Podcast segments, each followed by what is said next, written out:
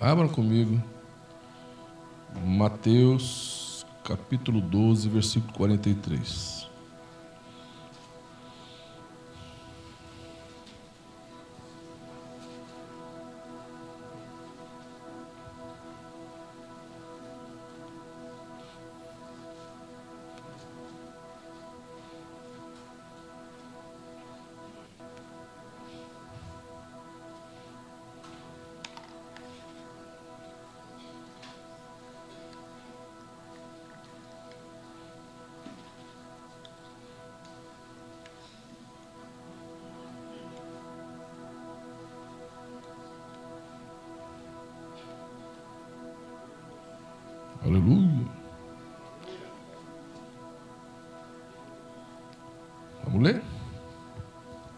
Todo mundo achou?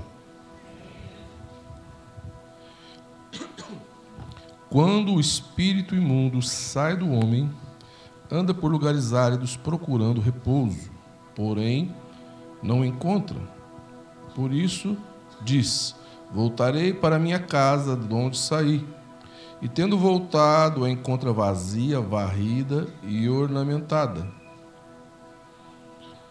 Então vai e leva consigo outros sete espíritos, piores do que ele, e entrando, habitam ali, e o último estado daquele homem torna-se pior do que o primeiro. Assim também acontecerá a esta geração perversa. Pai, no nome de Jesus, fala conosco, ministra as, em nossas vidas, ministra a tua palavra nas nossas vidas. Senhor, ministra na minha vida, através da minha vida, em cada coração que está aqui e aqueles que estão nos assistindo pela televisão. Deus, ministra, nós necessitamos que o Senhor nos dê direção, que o Senhor abra o nosso entendimento, que o Senhor fale conosco, Senhor. E eu te peço isso em nome de Jesus. Amém. Em Mateus capítulo 16, versículo 22, Jesus chega para Pedro e diz assim: arreda de Satanás. Pesado, né? Você imagina um pastor falar isso para um membro hoje, né? Ai, Jesus, o membro processa nós, hein? Por injúria e calúnia. Mas o, o Jesus chega para Pedro e fala para ele: arreda de Satanás.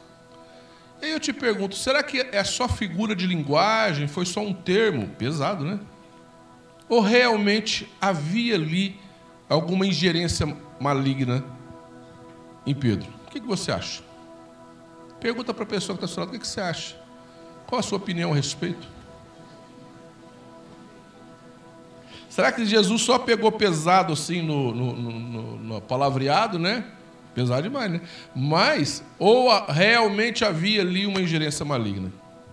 O que, é que você acha? Em Efésios 4, 27, diz assim: Não deis lugar ao diabo. Então, pode-se dar lugar ao diabo. Concorda comigo? Nós podemos, apesar de sermos crentes, lavados pelo sangue de Jesus, aceitamos Jesus, fomos batizados, nós podemos dar lugar ao diabo. Não tem sentido a Bíblia falar não dê lugar ao diabo se não tem como dar lugar ao diabo.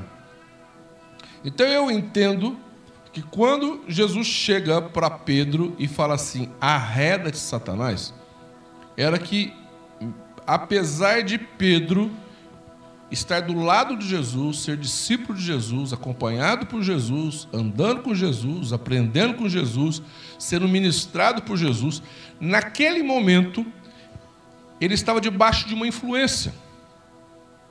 Não estava endemoniado, não estava opresso, mas ele estava debaixo de uma influência maligna. Ele estava debaixo de um ataque maligno. Aonde? Nos pensamentos. Que transformaram os pensamentos em um argumento. E o diabo, então, atacando os pensamentos de, de, de, de Pedro, fez com que ele falasse e usasse alguns argumentos que não procedia de Deus, não procedia de Jesus, não era a ideia de Jesus, não era o propósito de Jesus, não era o padrão de Jesus, mas ele estava sendo influenciado pelo diabo numa ideia errada. Por isso que Jesus repreende. E se o apóstolo Pedro, que estava com Jesus, do lado de Jesus, sendo ministrado por Jesus, recebendo a oração de Jesus, ele, ele, ele aconteceu isso com ele, ele pôde, num dado momento, estar debaixo de uma influência, nós também podemos. E qualquer um de nós podemos. De repente o diabo inflama uma pessoa, o diabo ele ataca a mente de uma pessoa, ataca o coração de uma pessoa, mesmo ela sendo crente. E ela, então, debaixo daquela influência, ela começa a usar algum argumento, algum pensamento que não provém das ideias de Deus, dos pensamentos de Deus, do padrão de Deus, da premissa de Deus, mas debaixo de uma influência. Amém? A Bíblia fala de Saul, que Saul, num dado momento, ele, profeta, ele profetiza com os profetas, ele está cheio do Espírito Santo, cheio de Deus mas lá na frente ele já está debaixo de uma perturbação maligna. E essa perturbação só saía com louvor realizado por Davi. Davi adorava Deus e os demônios deixavam de perturbar Saul. Então, aquele rei que num primeiro momento estava debaixo de uma unção muito grande, profetizando junto com os profetas, num segundo momento está perturbado pelo diabo. Isso nos ensina que a unção de ontem não resolve para hoje, que a unção, o poder que nós recebemos ontem, não vai resolver para amanhã. E não é garantia de amanhã estarmos na presença de Deus. Se ontem nós estivemos na presença de Deus e buscamos o Senhor, hoje nós temos que estar na presença de Deus, buscar o Senhor, e amanhã nós vamos ter que estar na presença de Deus buscando ao Senhor. Amém? Porque o diabo pode vir e atacar a nossa vida, o diabo pode vir e atacar a nossa mente, o diabo, o diabo pode vir através de dardos inflamados e, e atacar nossas mentes, nossos pensamentos e agir de alguma forma na nossa vida. A Bíblia tem um texto que fala do Gadareno. E o Gadareno, que morava ali em Gadara, Jesus desce ali. E de repente Jesus chega com os discípulos ali e vem um endemoniado. E o demoniado vem, eu não vou ler o texto ali de manhã, mas eu, já, eu vou citar o texto apenas. E, e o demoniado vem e fala: O que, o que, que eu tenho contigo? Me deixa, me deixa em paz. Jesus expulsou, ordenou: Me deixa em paz, filho de Davi. E a Bíblia fala que aquele homem, ele andava pelado.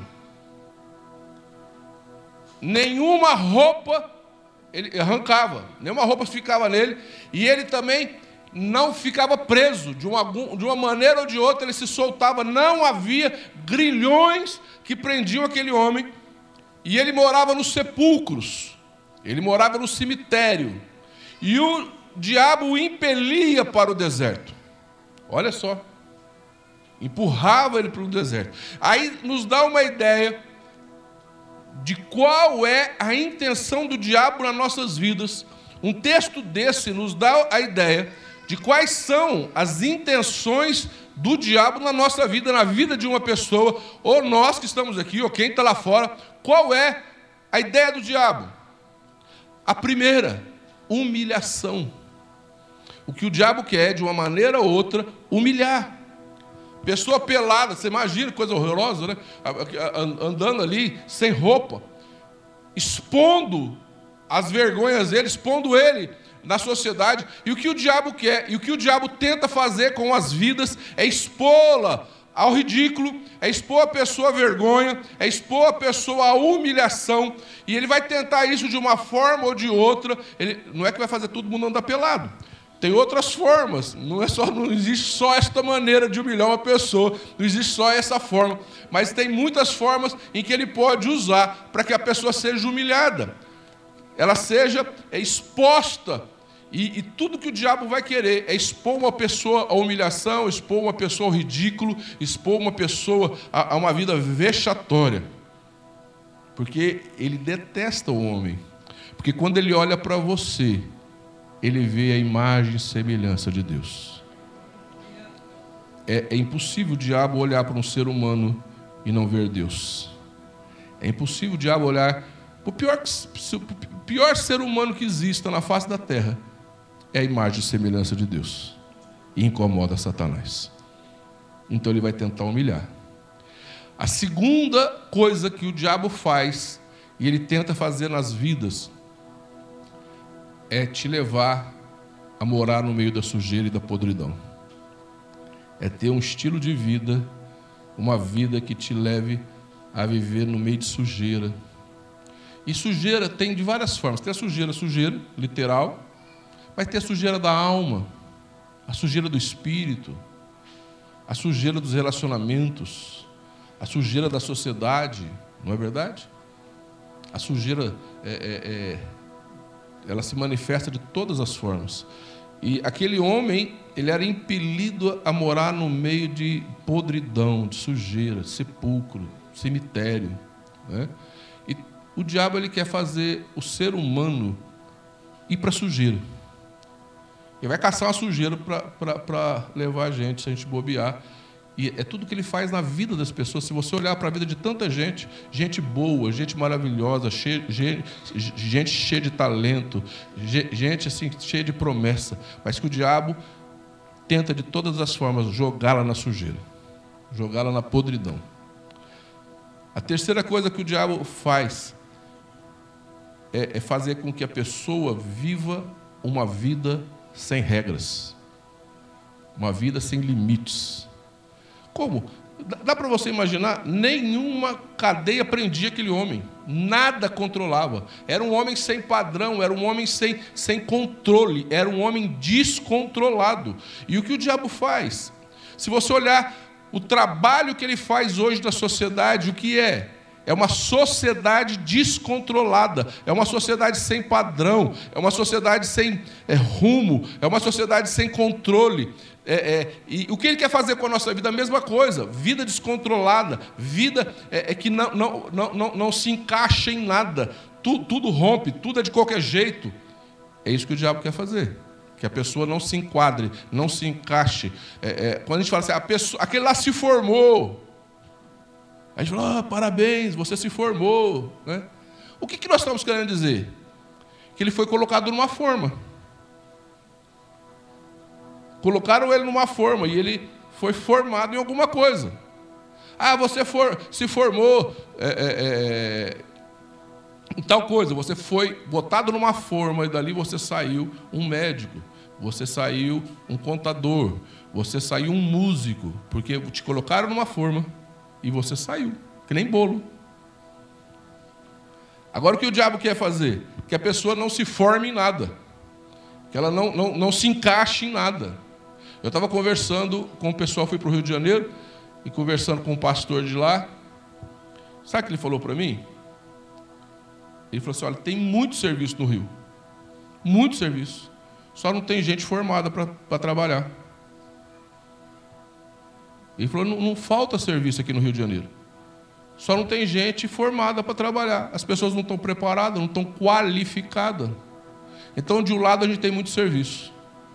E de um outro lado, você tem um bando de gente que o diabo agiu de uma maneira que eles não têm forma, não têm formação. Então, não conseguem tomar posse desse emprego. Vocês me entendem? Que é o que o diabo quer fazer na vida dos jovens que eles sejam pessoas deformadas. É isso que o diabo faz. Essa é a intenção do diabo. E o quarto, impelir para o deserto, empurrar a pessoa para o deserto. O diabo, essa é a intenção de Satanás. Preste atenção, a gente fala isso direto. Deserto é lugar de passagem. Repete comigo. Não é de moradia. Tem gente que mora no deserto. Presta atenção. Ah, tinha uma irmã que toda hora, Oi, irmã, ai, estou na, luta, tô na luta, estou na moenda, estou na luta. Ai, que meu Deus, que desgraça de vida. Ai, meu Deus, que luta difícil. Vou desistir de tudo. A vida inteira foi para o deserto e mora no deserto. E nunca saiu de lá. Então, se a pessoa foi para o deserto, mora no deserto e nunca saiu de lá, começa a expulsar que o diabo amarrou. Começa a orar, fala assim: eu tenho alguma coisa errada na minha vida, porque o diabo é que amarra a pessoa, o diabo é que empurra a pessoa para o deserto. Tem um trem errado aí, porque Deus não permite que o homem, a mulher, o servo dele fique no deserto. Você pode atravessar, mas ele promete que vai atravessar com você, e você vai sair do outro lado e vai ter vitória. Amém? Porque o diabo é que empurra para o deserto, o diabo é que quer que a pessoa more no deserto, o diabo é que quer que a vida da pessoa nunca dê certo, que a pessoa fique lá. E eu conheço, queridos, eu conheço, não conheço só é, irmãos, não. Eu conheço pastores que vai pro pro, foi para o deserto e não saiu de lá faz anos. A vida inteira com a vida engastalhada, arruinada, amarrada, ministério amarrado. A vida. Por quê? Alguma coisa está de errado. E eu dou para vocês um conselho que eu tenho para mim. Quando uma coisa começa a dar errado na minha vida, eu começo a orar. Eu já fico desconfiado. Porque dá errado uma vez, tudo bem. Dá errado duas vezes, amém. Na terceira eu já começo, esse trem não está certo. Senhor, se tem algum trem errado aqui, eu expulso, eu quero consertar, eu não aceito isso na minha vida. Porque se você, a gente se acostuma com qualquer coisa, até com coisa ruim. E, e, e começa, começa a dar errado. E a gente começa a se acostumar com aquilo que dá errado e acha que é normal. Não é normal. Deus tem bênção para a sua vida. Amém? Deus tem bênção para a sua vida. Deus quer que você viva uma vida abençoada. Você pode atravessar momentos de luta, mas quer que você viva uma vida abençoada. Por isso que o diabo nos empurra para o deserto. Mas a gente tem que parar. E se está demorando demais para sair desse deserto, a gente tem que começar a tomar uma atitude. Teve uma época da minha vida meus carros começaram a dar problema. E fundi um, roubaram minha caminhonete, e não sei o quê, e o carro dando problema. Eu falei, Jesus, não é possível esse trem. Eu, eu não aceito isso na minha vida. Sabe o que eu fiz, queridos? Reuni minha família, porque essas coisas a gente não faz por conta própria. Falei, eu vou doar o carro para a igreja. Vocês concordam? Concordando. Peguei e falei, eu vou zerar esse negócio, começo do zero. Mas eu não vou aceitar esse trem na minha vida. Porque é, é, é, eu comecei, nem, tive assim, sabe, aquele discernimento que era o diabo que estava agindo. Eu falei, pelo sim, pelo não, eu já vou zerar esse negócio, que eu não quero esse trem dando errado na minha vida. Mas eu sei de uma coisa: depois que eu fiz isso, eu andei com um carro bom. Né? Então, queridos, nós não podemos aceitar coisas amarrando a nossa vida, retendo a nossa vida. Porque a, a intenção do diabo é essa: é humilhar. A intenção do diabo é essa: é, é, é levar para o deserto, é fazer a pessoa se, ser envergonhada, é a pessoa comer coisa ruim, é a pessoa viver sem regras. Por isso nós temos que orar. O texto que eu li, ele fala que o diabo, ele, ele vai, sai do corpo de uma pessoa e vai para lugares áridos e volta. Se ele encontra a casa vazia, varrida e adornada, ele volta com mais sete. Agora, preste atenção numa coisa. Quem aqui sofre as mesmas tentações ciclicamente? Vira e mexe, você está sofrendo as mesmas lutas, as mesmas tentações. Eu achava que eu ia resolver meu problema em, em pouco tempo. Estou com 40 anos de conversão, até hoje eu sofro lutas, e as mesmas. Por quê? Preste atenção nem todo mundo é endemoniado. Não é isso. A maioria não ficou endemoniado. Mas com certeza todos nós tínhamos demônios que atacavam a nossa vida, nossa família, demônios que vieram das nossas famílias é, e, e que agiam nas nossas famílias, agiam nas nossas casas. Por isso que muitas vezes a família repete a mesma história. Vocês podem ver, sempre repetindo a mesma história, porque o diabo atenta sempre na mesma área daquela família. Então vai repetindo sempre a mesma história. Quando você converte, quebra isso e o diabo perde a força. Mas ele vai voltar de vez em quando para ver se a casa está vazia. Você está me entendendo? Então o diabo dá uma volta por lugares áridos, mas sempre ele vai voltar na sua vida e vai olhar e falar assim: ah, não, não dá porque o Samuel, o Espírito Santo está morando nele. Aí dá mais uma voltinha. Passa uns meses, ele volta. Olha, ah, não, Samuel ainda o Espírito Santo está morando nele. Volta, dá mais uma voltinha, aí ele volta. E ele vai fazer isso a vida inteira, porque ele é eterno, ele não tem ansiedade, ele não tem problema com o tempo. Ele vai fazer isso a vida inteira, então ele vai voltando para ver se a casa está vazia. Mas o que eu quero dizer para vocês não é a questão do diabo, eu estou querendo dizer para vocês a questão de Deus nessa história. Primeira coisa, a casa não pode estar vazia. Fala para a pessoa que está do seu lado, a casa não pode estar vazia. Quem que tem que estar na casa? O Espírito Santo. Amém? Então a primeira coisa, a casa é você e o Espírito Santo precisa estar habitando. A casa não pode de forma alguma estar vazia. Amém? O que o Espírito Santo faz? Limpa, varrida. Amém? Aqui tem aquelas irmãs que faz faxina, que no dia da faxina a família tem que sair para a rua, passar o dia inteiro na rua, porque ela lava tudo. Amém?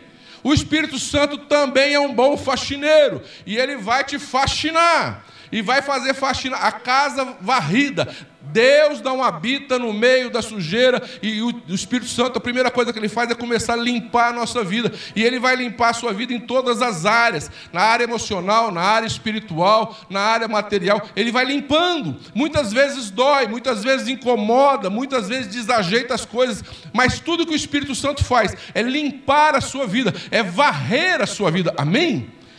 E, e, e, não basta uma faxina por semana, porque você ser faxinado uma vez por semana não resolve. Todos os dias tem que arrumar a cama, todos os dias tem que dar uma limpada no banheiro, todos os dias tem que varrer a casa. E o que o Espírito Santo faz é todos os dias está colocando a sua vida em ordem, todos os dias limpando a sua vida. Esse é o trabalho do Espírito Santo na sua vida.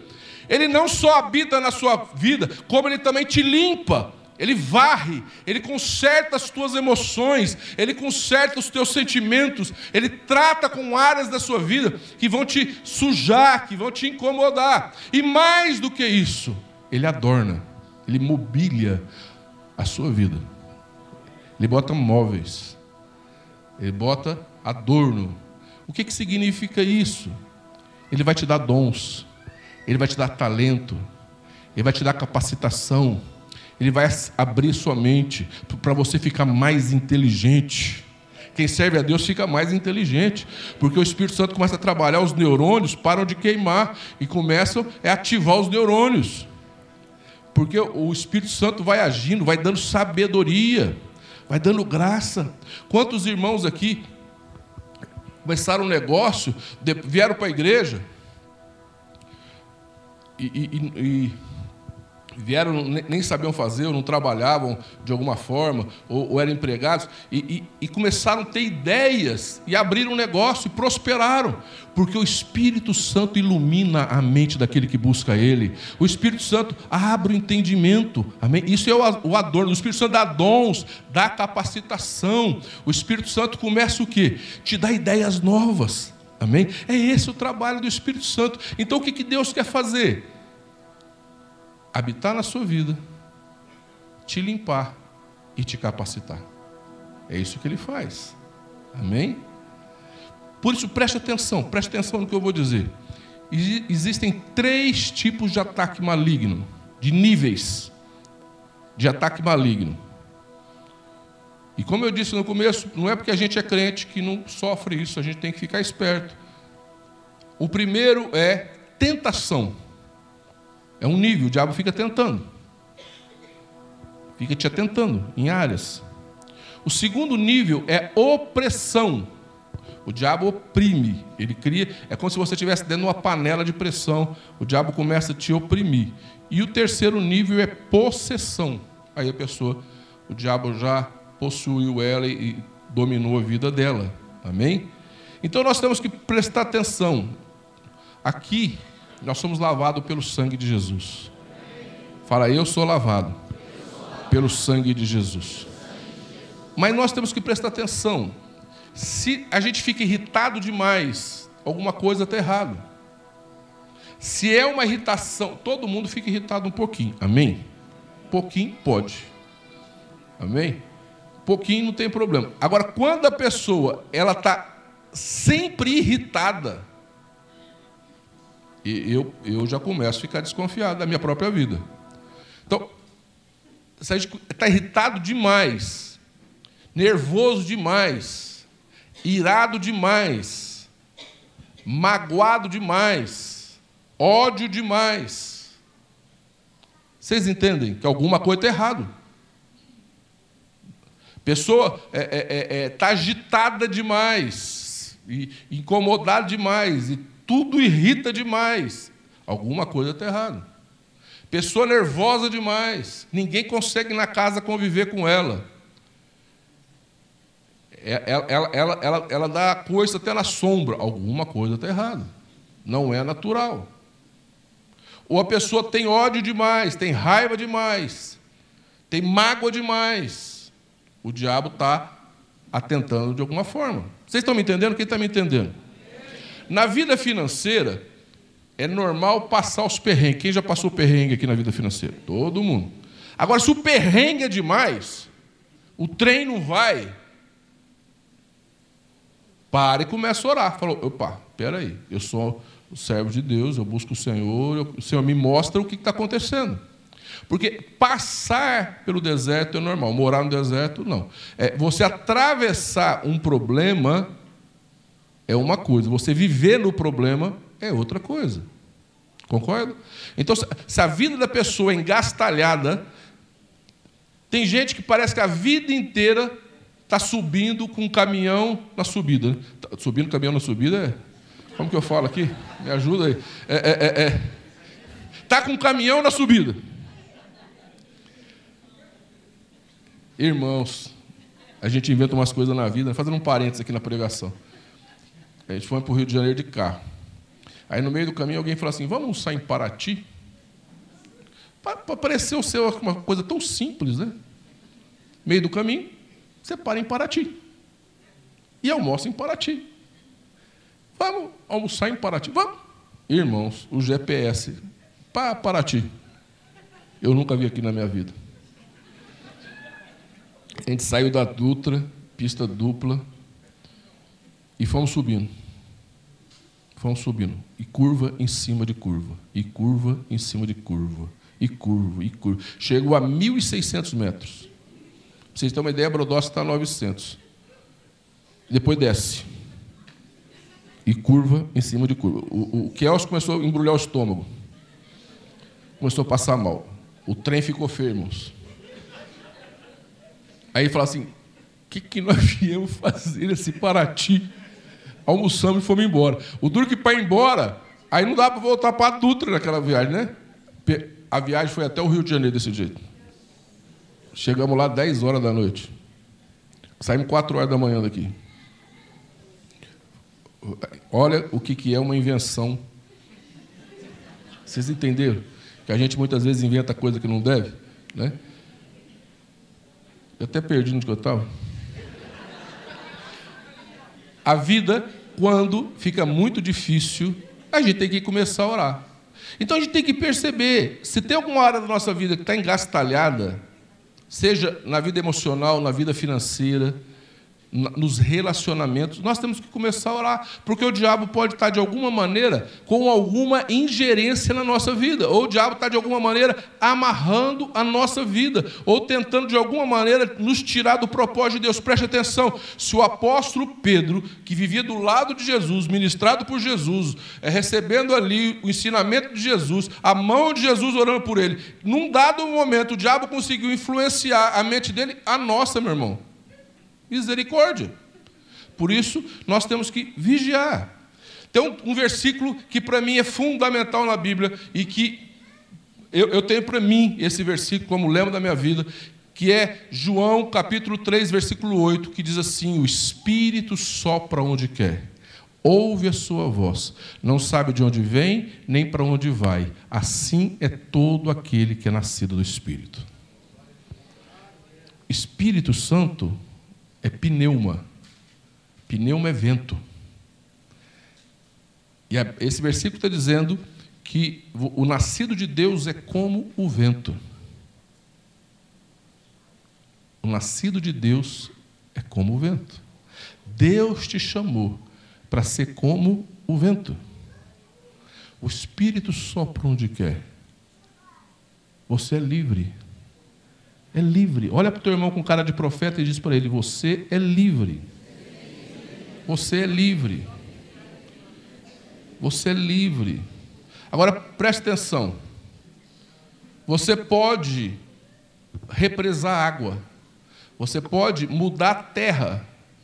Mas você não controla o vento. Nem a Dilma conseguiu. Ninguém controla o vento. O vento sopra onde quer. Não tem como controlar.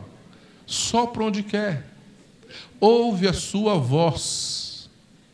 Ouve a sua voz. Todo aquele que é nascido do Espírito ouve a voz do Espírito. Você me entende? Você pode não obedecer, mas que o Espírito Santo fala, fala. Você pode não ouvir, mas que o Espírito Santo fala, fala. Você me entende? Muitas vezes eu estava orando, Senhor, Senhor, o que, que eu faço? O Espírito Santo falou para mim, você já sabe, já falei, você não quer obedecer. E se você prestar atenção, na maior parte das vezes, você sabe exatamente o que Deus quer de você, porque o Espírito Santo fala. A gente que é teimoso quer uma outra resposta. Aí que entra o perigo de ficar atrás de profeta. Preste atenção. Caçando profeta é outra coisa. Por quê? Porque muitas vezes a gente está atrás de ouvir algo que não é o Espírito Santo que está falando. E nós queremos que alguém fale alguma coisa que não é aquilo que o Espírito Santo está falando. Aí nós vamos atrás de profeta. E nós corremos o risco de pegar um profeta que fale aquilo que a gente quer ouvir, ou aquilo que o diabo quer que a gente ouça, e não aquilo que Deus tem para nós. Amém? Quando, preste atenção, quando você precisar de uma profecia, Deus vai mandar. Não precisa de atrás. Quando você precisar de um profeta, Deus vai mandar até você. Eu nunca fui atrás. Agora, a gente ir atrás de profeta, a gente corre o risco de receber uma palavra, uma direção que não vem de Deus. Vocês me entendem? Que quem ouve a voz do Espírito não precisa correr atrás de profecia, ele ora. Por isso que a oração, preste atenção, a oração não é uma lista de pedido. A oração não é uma lista que você ora, ajoelha e faz uma lista. Deus, eu preciso disso, disso, disso e disso. A oração é o meio com o qual você conecta a sua vida ao céu. A oração, é por isso que o pastor Hernandes falou uma coisa muito interessante aqui. Ele falou assim: nos primeiros 40 minutos, 30 minutos, você está ali lutando com a sua alma e com a sua ansiedade. Mas chega uma hora que a sua alma calma, baixa a ansiedade, você começa a ouvir o Espírito Santo. Por isso que ter um tempo de oração, ele é muito importante, porque a hora que a sua ansiedade abaixa, a hora que o seu eu acalma, a hora que você começa a ficar tranquilo, é a hora que você se conecta no céu. E quando você se liga no céu, o Espírito Santo ministra na sua vida e te dá direção, e te orienta, e fala com você. Amém? Eu sei que se eu perguntar aqui, muita gente vai dar testemunho que ouviu a voz do Espírito e Deus deu direção e, e o Senhor deu orientação. Amém? Porque Ele te orienta. Ouve a sua voz. Ele fala. Fala para o irmão que está do teu lado. O Espírito Santo fala com você. Se ouvindo ou não, ele fala. O problema é teu se você não ouvir. Ouve a sua voz. Não sabe de onde vem.